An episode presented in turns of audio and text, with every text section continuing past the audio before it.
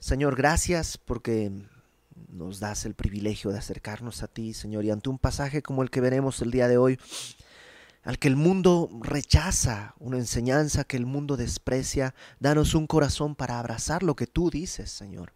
Danos fe para creerte a ti por encima de las circunstancias y que tú nos hables, que no sea ni la enseñanza humana ni la presión social, sino directamente tú y tu espíritu, quienes nos hablen y definan las cosas que debemos hacer y vivir.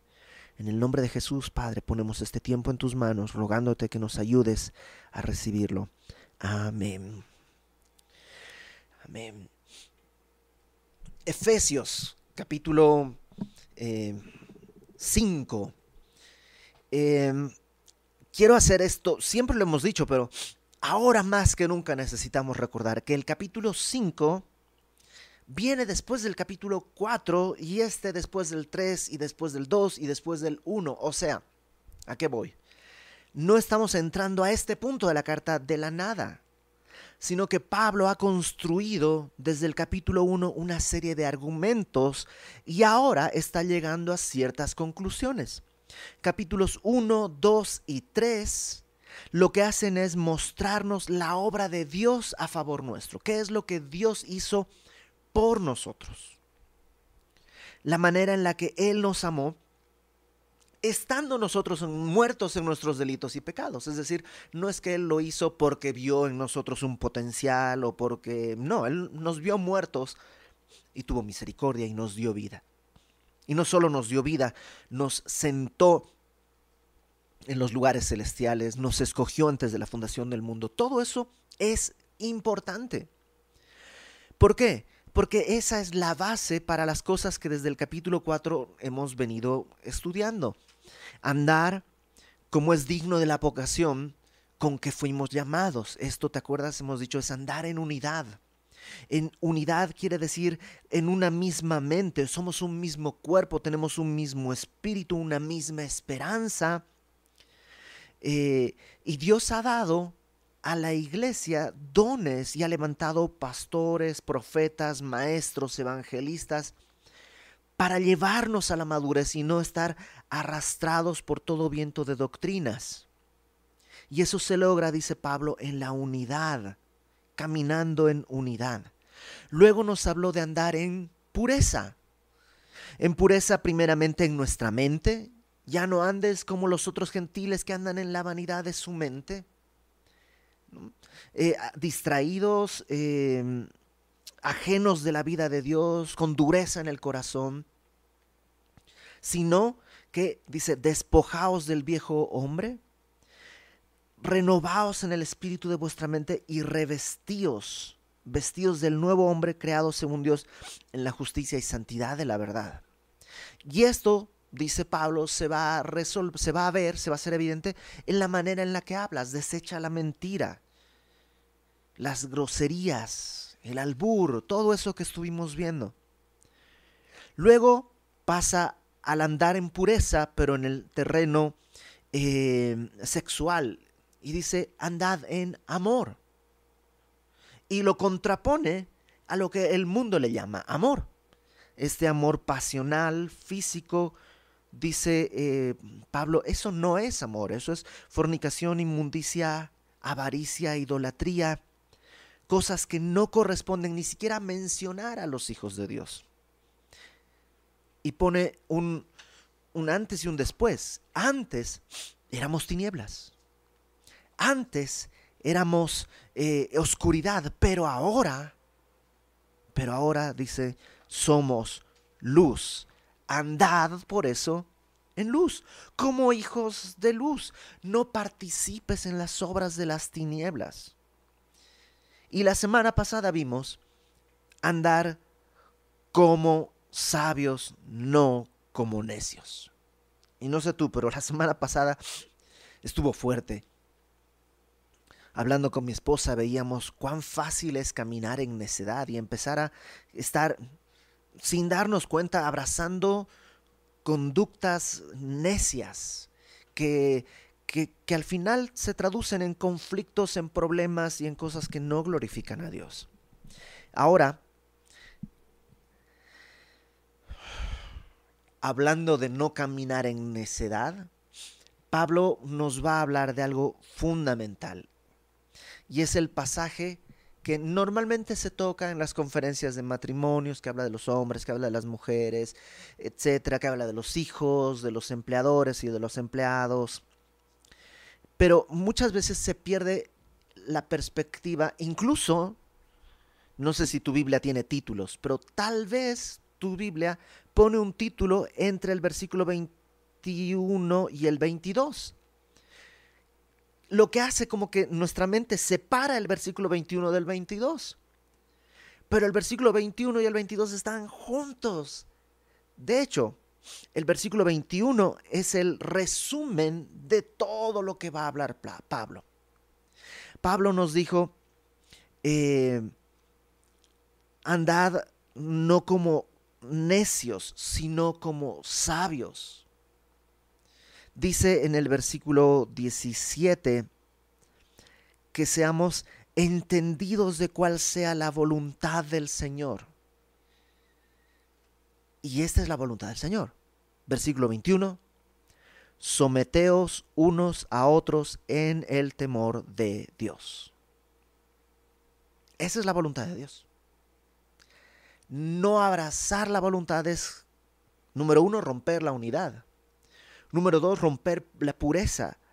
Andar en, no en amor, sino en algún tipo de pasión desordenada. No andar como sabio, sino como necio. No andar en luz, sino en oscuridad. Entonces lo primero que dice Pablo es, someteos unos a otros en el temor de Dios. Entonces, algunas aclaraciones antes de ir más adelante. En primer lugar, como te decía hace rato, esto es para los creyentes. Si tú a alguien que no conoce de Cristo le dices esto, pues te va a mandar a volar, no lo entiende. ¿Cómo crees que me voy a someter? O sea, a mí nadie, ¿cómo, ¿cómo va la frase? A mí no me nadie porque ya yo ya. Eh, vivimos en esta cultura que exacerba, ¿no? que exalta la idea de del, ser todopoderoso. A mí nadie me dice nada. No, tú no, ¿por qué me dices a mí? ¿Quién te crees? Hombres y mujeres. Entonces, de pronto encontrar esto de someteos unos a otros es una locura. Es una locura si no has entendido el capítulo 1, 2 y 3. La realidad de tu pecado, la necesidad de un Salvador y la belleza de la salvación en Cristo. Cuando entendimos todo eso, entonces podemos someternos unos a otros. Entonces déjame decir esto con mucho respeto. Si a ti te cuesta este sometimiento mutuo de unos a otros, no lo vas a conseguir tratando de someterte, sino que tienes que meditar en los capítulos 1, 2 y 3. No, no, no es que lo vas a conseguir conteniendo tu, ok, va, no voy a contestar. Y haces todo tu esfuerzo para contenerte. Eso es como un globo, se va a ir inflando, inflando, inflando, inflando, inflando y en algún momento va a reventar. Lo que necesitas, lo que necesitamos es meditar en la obra de Dios, capítulos 1, 2 y 3. Y entonces esto va a tener lógica. ¿Te acuerdas? Siendo seamos entendidos de cuál sea la voluntad de Dios. No solamente obedientes, lo decíamos la semana pasada, sino entendidos de cuál sea la voluntad de Dios. Eso es uno, entonces es para creyentes.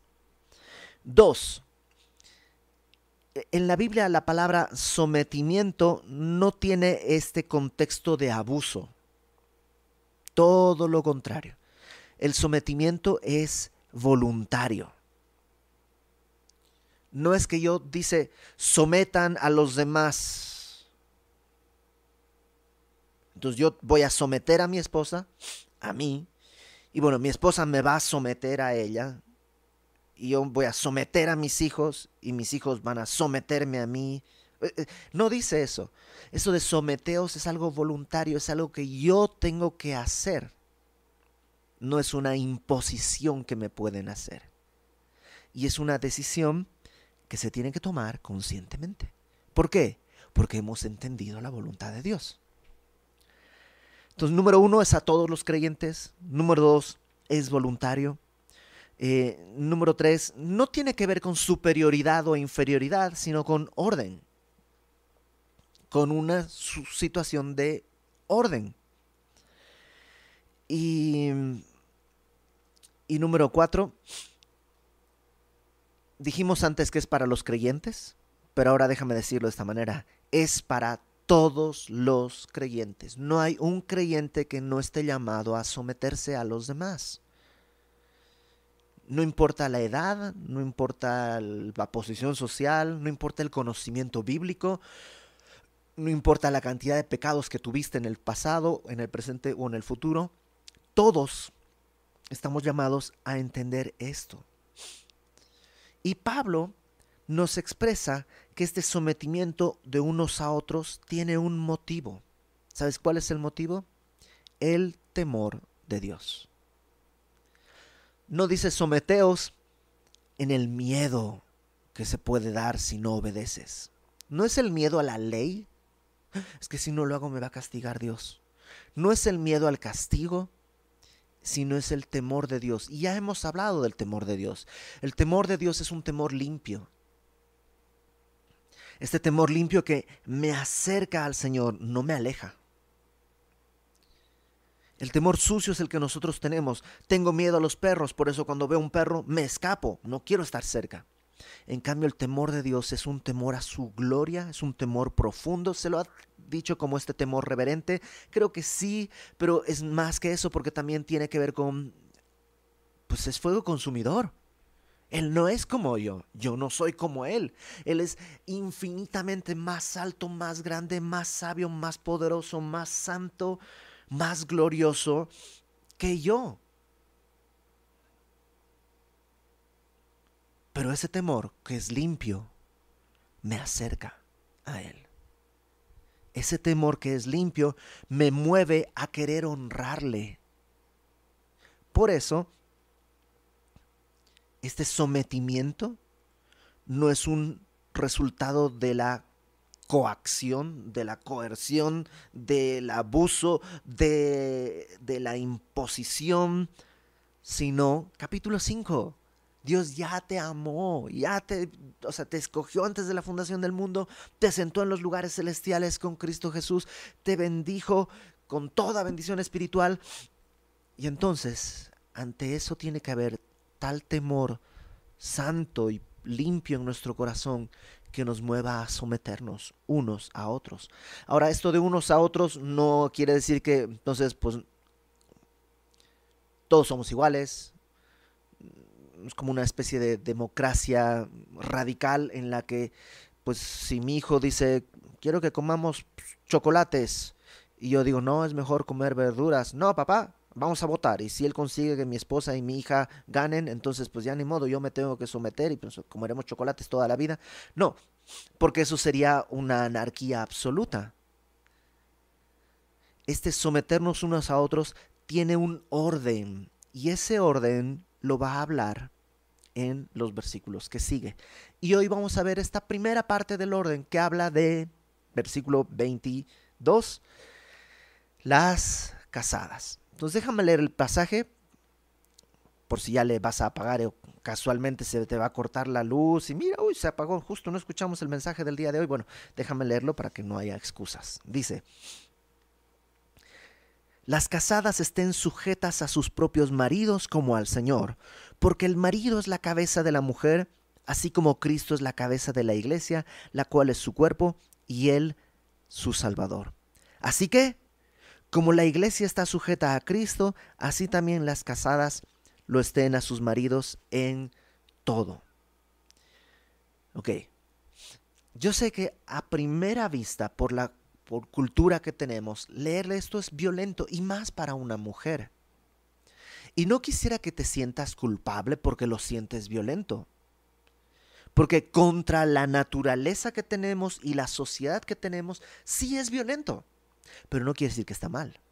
Quiere decir que, o sea, si tú vas en sentido contrario en una carretera y te chocas, por supuesto va a ser un choque violento, pero los que estaban al revés éramos nosotros, no el resto.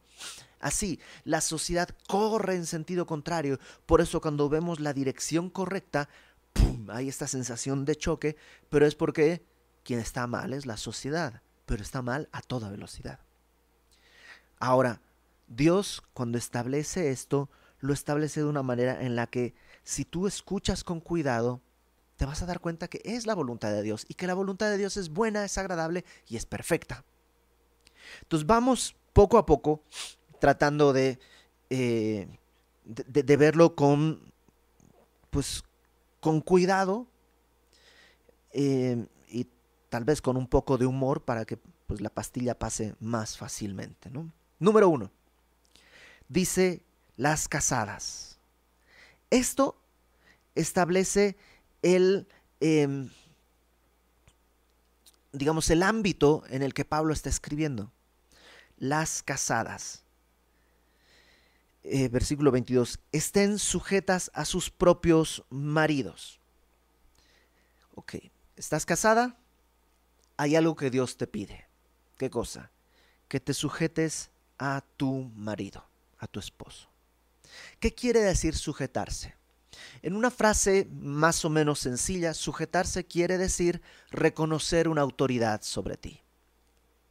Vivimos en una época en la que es fácil no reconocer ninguna autoridad. No, ese no es mi presidente. No, lo siento mucho, es tu presidente. O sea, yo soy extranjero, pero vivo en este país, es mi presidente. No, pero es que, mm, o sea, y, ojo, no estoy hablando de política. En cualquier momento y en cualquier lugar y en cualquier tiempo y con cualquier partido. Si está en el gobierno, es tu presidente y tienes que reconocer su autoridad. El poli que te encuentras en la calle, el, que, cualquier persona que está como autoridad, sujetarse es reconocer su autoridad sobre ti.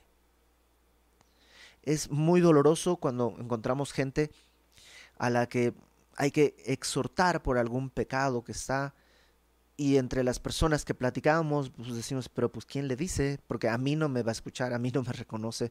Entonces, ti no, pues a mí menos, a mí no, ni, ni, me oye, ni me atiende, ni nada. Pues a fulanito, a su papá, a lo mejor su papá le pues no, a su papá menos.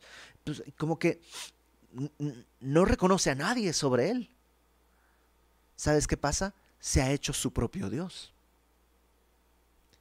Entonces, casadas, cuando dice, someteos, eh, estad sujetas a vuestros maridos, habla de, reconoce que hay una autoridad sobre ti, que es tu esposo.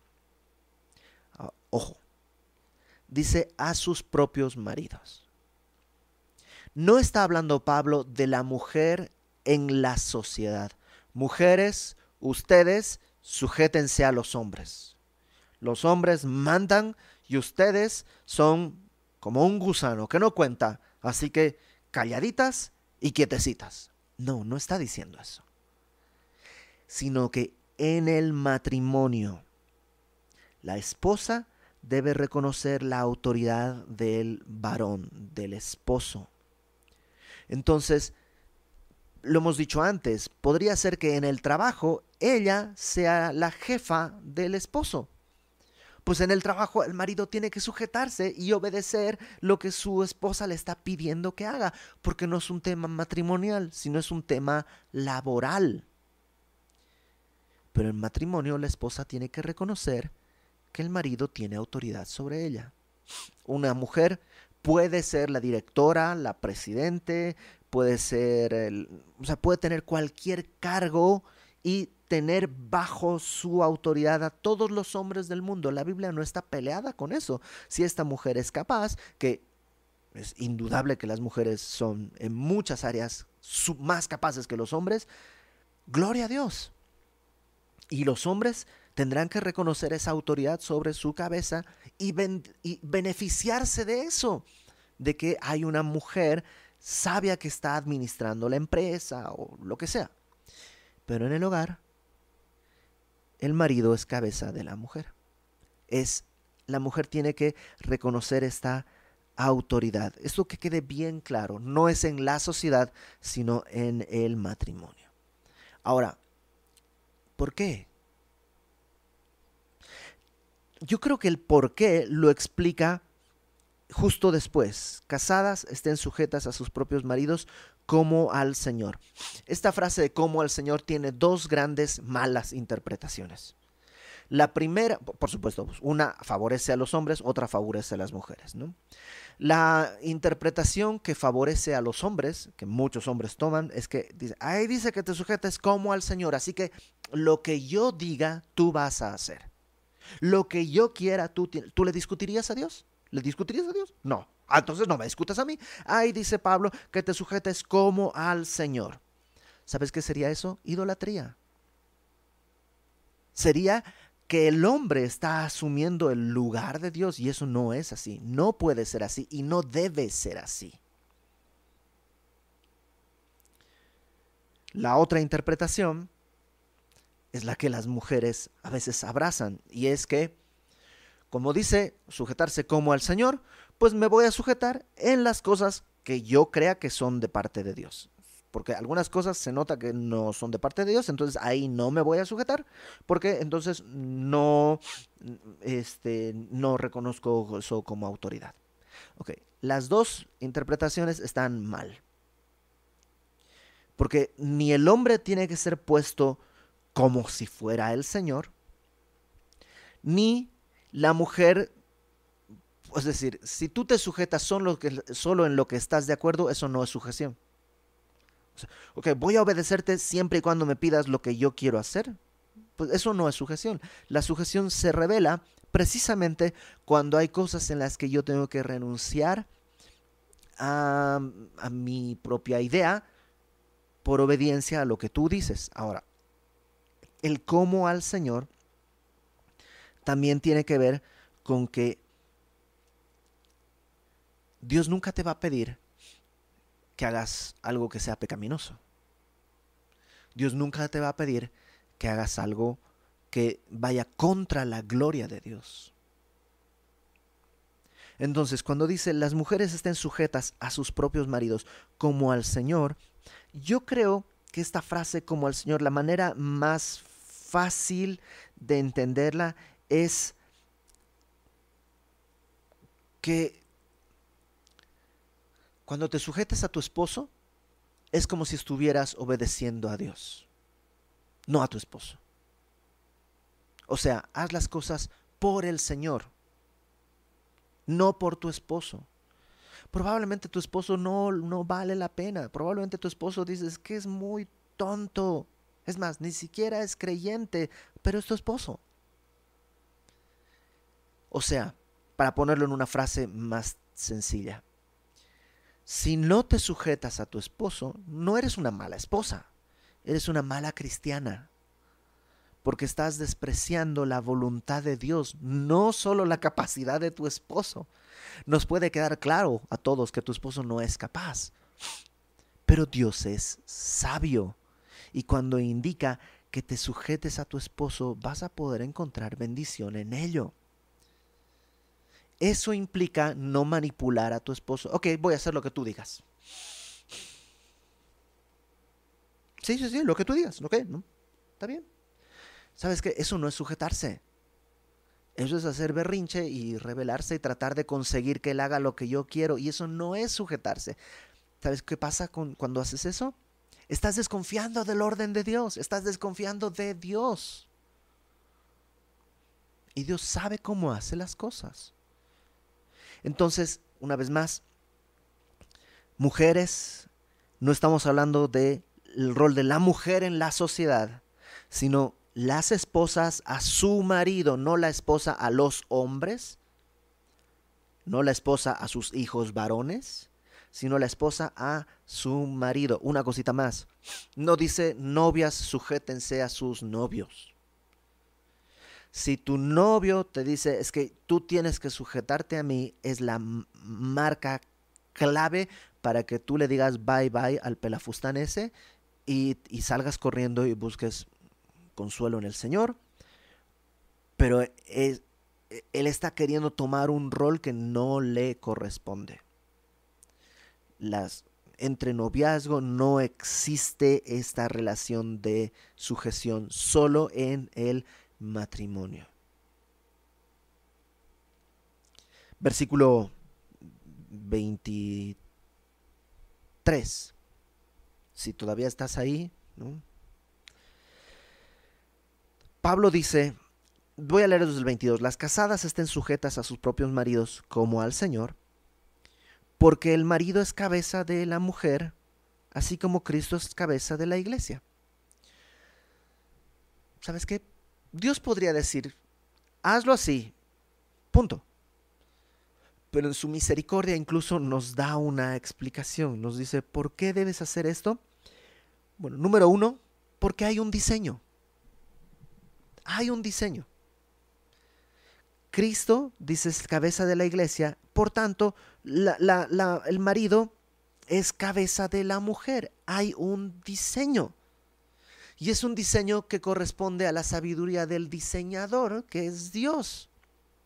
Dios creó primero a Adán y luego de Adán sacó para crear a Eva. Ese es su diseño, ese fue su diseño. Él decidió hacerlo así. Y pelearte contra el diseño nunca es bueno. Porque hasta las cosas materiales que tú y yo hacemos, si tú utilizas algo para lo que no fue diseñado, se va a terminar tronando. Eh, Ah, no, no, no, va a poner más ejemplos, simplemente hay un diseño, confía en el diseño de Dios. Dios te dio una naturaleza, una naturaleza que incluye ciertas características físicas, emocionales, espirituales, que solo funcionan en el diseño de Dios. Una mujer que asume el rol de cabeza en su hogar no la va a poder dirigir como si fuera el varón. Y además, ¿sabes qué va a pasar? Va a ser completamente destrozada en su corazón. La Biblia dice que la mujer es un vaso más frágil. No está diciendo un vaso medio inútil, al que hay que cuidar porque si no se rompe. No, no, no, no, no, no, no, no, no. Sino que es más frágil, es más sensible. Y esa sensibilidad tiene que ser protegida. Ya hablaremos del marido la próxima semana, ¿ok? Porque pareciera ahorita solo al hablar de la mujer, es que estamos en esa parte, pero la próxima semana hablaremos del marido. Cuando la mujer rompe esa su sensibilidad y se establece como cabeza, va a sufrir mucho. Va a sufrir mucho. Entonces hay un diseño por el cual Dios dice, el marido es la cabeza pero también hay una expresión de ese diseño, porque la expresión de ese diseño lo que muestra es la relación de Cristo con la iglesia. Voy a volver a leerlo. El marido es cabeza de la mujer, así como Cristo es cabeza de la iglesia, la cual es su cuerpo y Él es su Salvador. Cristo es cabeza de la iglesia. ¿Quién está en contra de eso? porque es una injusticia, que, ¿por qué él va a ser, yo, ¿por qué no puedo ser yo cabeza de Cristo? Pues porque Cristo es cabeza. Y un matrimonio bien ordenado refleja la gloria del Evangelio. Entonces no solamente es porque hay un diseño, sino porque ese diseño refleja la gloria de Dios.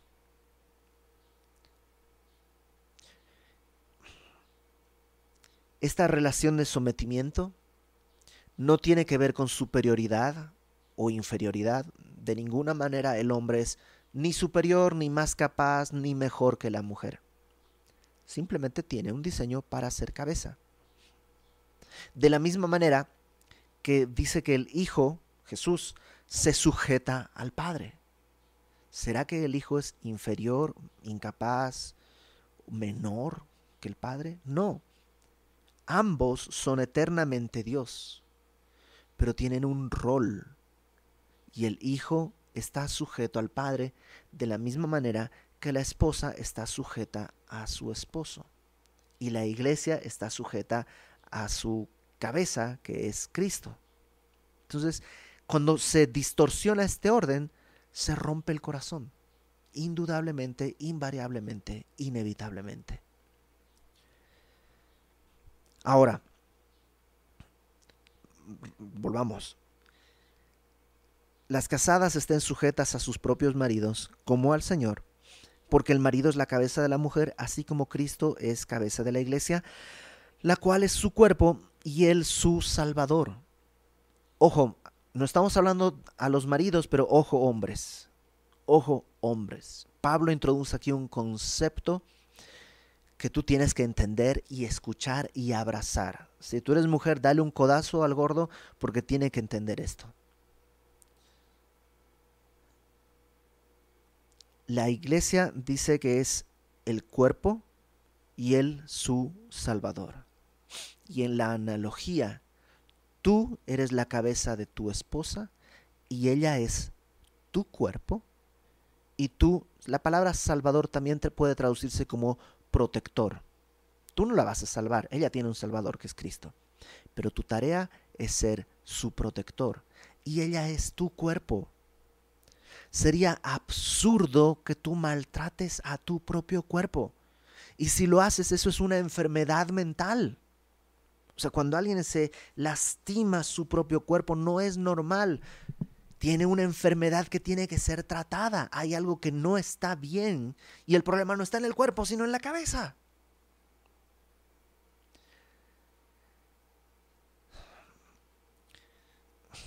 Es terrible que un marido maltrate a su esposa.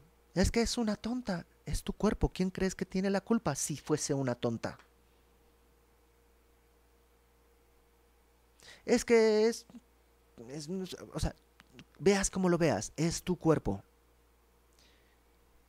Y tu tarea es proteger a tu cuerpo, tu esposa. Para eso Dios te puso como cabeza. ¿Por qué crees que piensa la cabeza y no piensa la rodilla? Pues la rodilla no, no, está diseñada para eso. Tu esposa está diseñada para que tú la protejas, no la utilices, no la maltrates, no, eh, no la desprecies. Ay, pero es que si vieras y ver quién es mi esposa, pues, ¿quién se quiso casar? ¿Qué te digo? La esposa, dice, debe estar sujeta al marido porque el marido es cabeza de la mujer, así como Cristo es cabeza de la iglesia, la cual es su cuerpo y él su salvador. Ojo también, ¿qué cuerpo quiere lastimar a su cabeza? Si eres mujer y estás casada, tu tarea es bendecir a tu esposo, no humillarlo, maltratarlo, despreciarlo. Otra vez, ¿qué parte del cuerpo se lanza contra la cabeza? No tiene sentido. Pero es que, pero es que, pero es que, pero no hay esque. Bueno, hay unos esques más abajo. Ahorita llegamos ahí. Verso 24. Así que, en conclusión, como la iglesia está sujeta a Cristo, lo cual es una realidad, la iglesia depende de Cristo, la iglesia necesita de Cristo, la iglesia vive para glorificar a Cristo, la iglesia está esperando que Cristo venga por ella. O sea, esto es un hecho, no es una teoría. La iglesia está sujeta a Cristo. No puede hacer nada la iglesia si no está... O sea, ¿qué hacemos nosotros? Pedimos, Señor, por favor, concédenos. Rogamos. Estamos sujetos a su voluntad. Así como la iglesia está sujeta a Cristo, así también las casadas lo estén a sus maridos en todo. Ahora, yo sé que los maridos están en sus Biblias subrayando ahorita en todo. Ojo al piojo. El contexto de la Biblia sigue siendo uno, en el temor de Dios. ¿Te acuerdas? Sujetados unos a otros en el temor de Dios. no en el temor del hombre. ¿Te acuerdas que dijimos?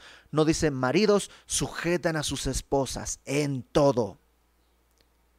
Marido, si tu esposa no se sujeta a ti, algo tú estás haciendo mal. Necesitas arrepentirte. Esposa, si tú no te estás sujetando a tu esposo, estás haciendo algo mal y necesitas arrepentirte. Ahora, ese en todo, establezcámoslo con claridad. En todo quiere decir en todo dentro de ese marco, en el temor de Dios. O sea, número uno, si tu esposo te pide que cometas un pecado, no estás llamada a sujetarte.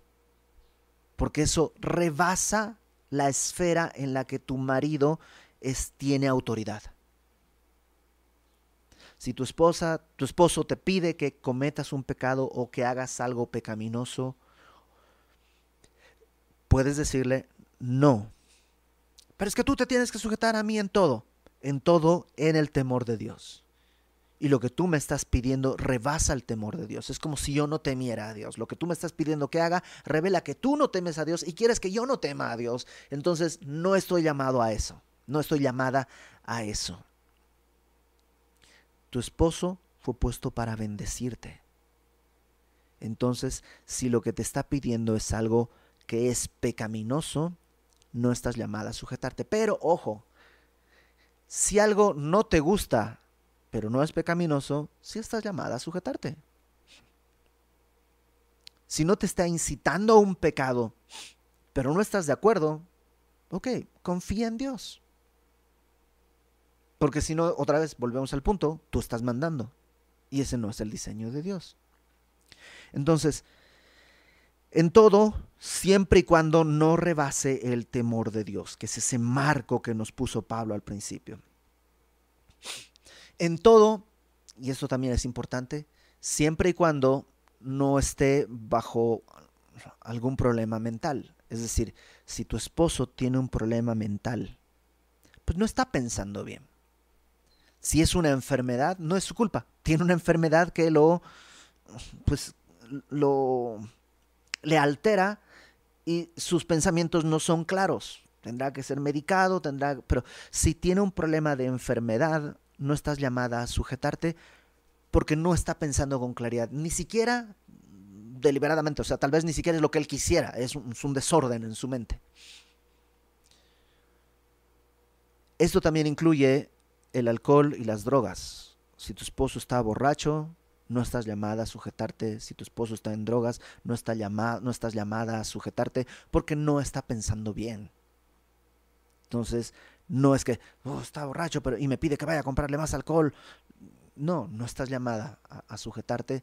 Uno, porque eso rebasa el temor de Dios. Y dos, porque eso está en un estado alterado de su conciencia. Número tres, cuando no estás llamada a sujetarte? Cuando hay abuso. Si, si tu esposo, con los que hablaremos la próxima semana, pero si tu esposo abusa de ti, no estás llamada a sujetarte. No estás llamada a permanecer callada. Y tú aguanta, aguanta. Total, o sea, al final de cuentas, si te pegas porque te ama. Y tú, no, para nada. Ninguna mujer está llamada a soportar abuso en el nombre de Cristo. No.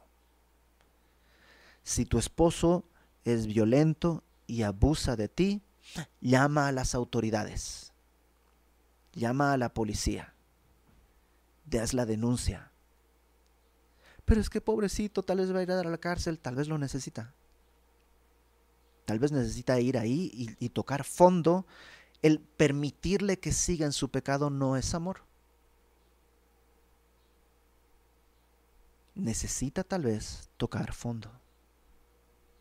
Las autoridades están para protegerte. De ninguna manera. Y si alguien te dice, no, es que tienes que perdonarlo y tienes, bueno, sí, tienes que perdonarlo, pero no estás llamada a permanecer bajo abuso. Y si alguien te da ese consejo, no ha entendido lo que dice las escrituras.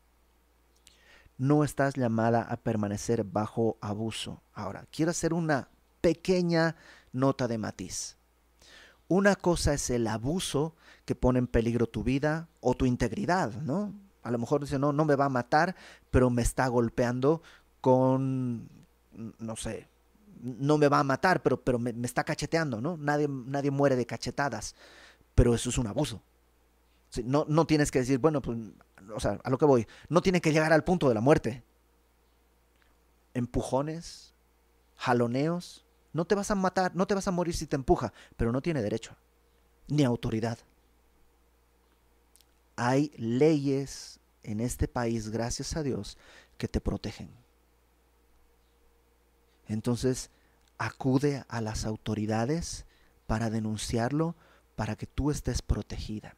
Pero aquí va la nota de matiz. Si dices, es que me mira feo, bueno, no está lastimando tu integridad comete violencia psicológica. ¿Y eso qué es? Pues que me no me habla.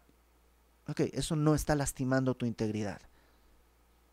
No tomes las herramientas que Dios está poniendo para cuidarte, para librarte de lo que Dios te pide, que te sujetes.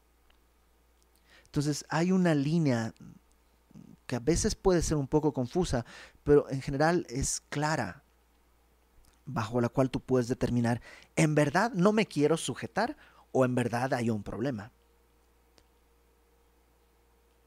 A veces el sujetarte va a implicar dolor, no dolor físico, sino sentir que, uy, es que yo siento que está mal y no deberíamos hacerlo de esa manera. Pero, espera, confía en Dios.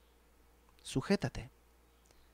Repito, si te incita al pecado, si no tiene la mente clara, ya sea por una enfermedad o por una sustancia, si comete abuso contra ti, si pone en peligro tu vida o tu integridad, no tu vida, sino simplemente te, empuja, o la de tus hijos, no estás llamada a sujetarte de ninguna manera. Y por último, si rompe el pacto matrimonial a través del adulterio, Dios te da no dice que te pide, pero te da la oportunidad. Si es una persona que no se arrepiente, y no solo es la primera vez que lo hace, sino que ni, se ha arrepentido, ni se quiere arrepentir, ni nada, tienes toda la libertad para proteger tu vida de vivir con alguien así. No estás llamada a sujetarte a un hombre que no valora la relación y el compromiso que se estableció delante de Dios en el matrimonio. Ahora, creo que tengo también que decir una palabra si es que eres soltera. Si tú eres soltera, considera lo que implica el matrimonio. No solo te fijes si está guapo, si tiene dinero o si te hace sentir bonito. Considera esto. ¿Podrías sujetarte a él en todo? ¿Cómo está su vida? Y una primera marca es que lo veas a él, que está soltero, cómo se sujeta a sus autoridades.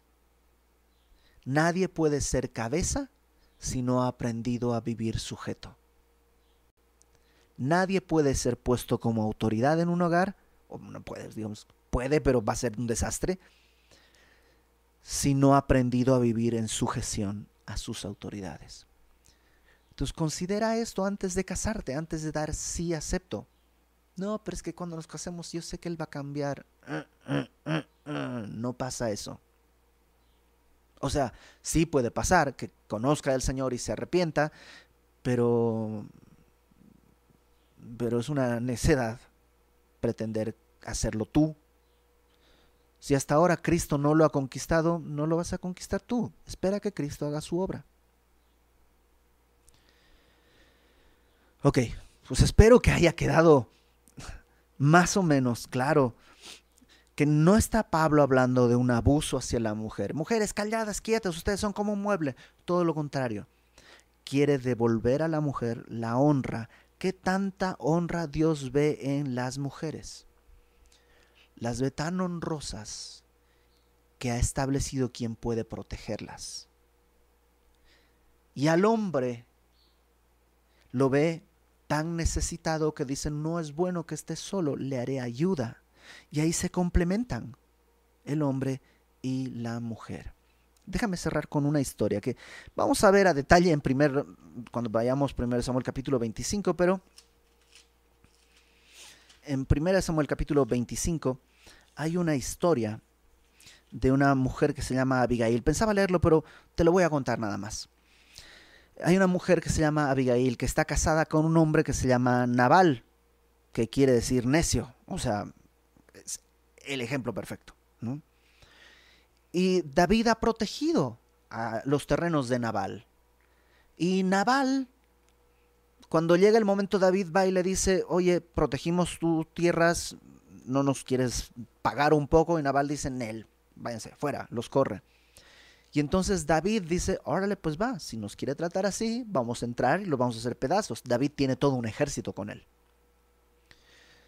Y entonces su esposa, la esposa de Nabal, Abigail, lo que hace es salir e interceptar a David e interceder por su esposo. Ella pudo haber dicho, o sea, a ver, mi marido es un es, una verdadera pérdida de tiempo. El cuate no solo se llama necio, Naval quiere decir necio, sino que es profundamente necio, es torpe, no puede reconocer que David, ¿te acuerdas David? La, gente cantaba acerca de David. Y él dice, ¿quién será David? No, que ver. Pero ella pudo haber dicho, David es mi salvador. Que venga, que lo haga papillas y muerto el perro, se acabó la rabia, entonces ya estoy libre, ya. Pero ella sabiamente intercede por su esposo. Y va con David y le dice, por favor, toma esta comida, toma esto, toma aquello, toma esto, toma. Y le da a David el pago necesario. E intercede por su marido terrible. ¿Y qué sucede? Unos versículos después, Naval está comiendo como así, necio, glotón, y se atraganta y se muere. Y cuando él muere, David manda por Abigail y se casa con ella. ¿Ella hubiera sido la esposa del futuro rey si no hubiera intercedido por su esposo necio? No, probablemente no. Pero cuando David vio la nobleza de Abigail, dijo, quiero que sea mi esposa. Ahora, no estoy diciendo, intercede por tu esposo y él se va a morir. Tal vez sí. Pero espiritualmente necesita morir a sí mismo para nacer de nuevo. Necesita llegar al punto en que diga, ya no vivo yo, ahora Cristo vive en mí. Y entonces, sin cambiar de persona, puede que tengas distinto marido. Pedro dice que si tu esposo no es creyente, y créeme, si tu esposo no cumple las cosas que veremos la próxima semana y no cumple la manera de proteger que vimos hoy, tal vez tu esposo no es creyente, aunque vaya a la iglesia, aunque sirva en la iglesia, tal vez no es creyente. Tal vez por eso le cuesta tanto entender esto, necesita Efesios 1, 2 y 3. Y Pedro dice, si tu esposo no es creyente, tú gánalo sin hablar por medio de una conducta santa y piadosa. Hay esperanza para tu matrimonio. Porque además hoy solo vimos el 50%, el matrimonio son dos, hoy vimos solo el 50%. La próxima semana vamos a ver el otro 50% y creo que es importante que también lo escuches.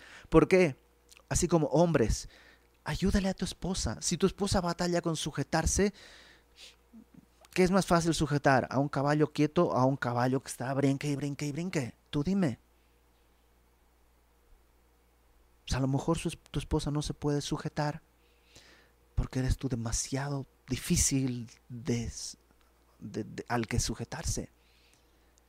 Y tu esposa tiene que sujetarse para cumplir el rol que Dios le está pidiendo. Ayúdale. Ayúdale a que sea fácil la sujeción. Así como la próxima semana veremos que Dios tiene una tarea para ti y le diremos a las mujeres, ayúdale a tu esposo a que cumpla la tarea que Dios le ha encargado. ¿Cómo? Mujeres, sujétate. Hombres, nos vemos la próxima semana. Vamos a orar. Señor, gracias porque pues tú nos lo dejas muy claro. Aunque la sociedad y nuestra mente y nuestra cultura se revela, tu palabra sigue siendo luz. Y como están en, tus en las escrituras, Señor, como tú lo dejaste escrito, sea Dios veraz y todo hombre mentiroso. Si hay alguien que tiene algo contra lo que tú dices, ayúdanos a ver que estamos mal. Si nuestro corazón respinga y se revela contra lo que tú estás diciendo, ayúdanos a someter nuestra vida a tu señorío. Yo te ruego por mis hermanas, aquellas mujeres que están casadas, que puedan vivir esto, sobre todo, Señor, te ruego por aquellas personas cuyos maridos no son fáciles a los cuales sujetarse. Haz un milagro, Señor. Haz un milagro que tu Espíritu Santo eh, pueda restaurar todo tipo de matrimonios de los problemas y cosas que han vivido. Danos a todos oídos para oír y fe para obedecer.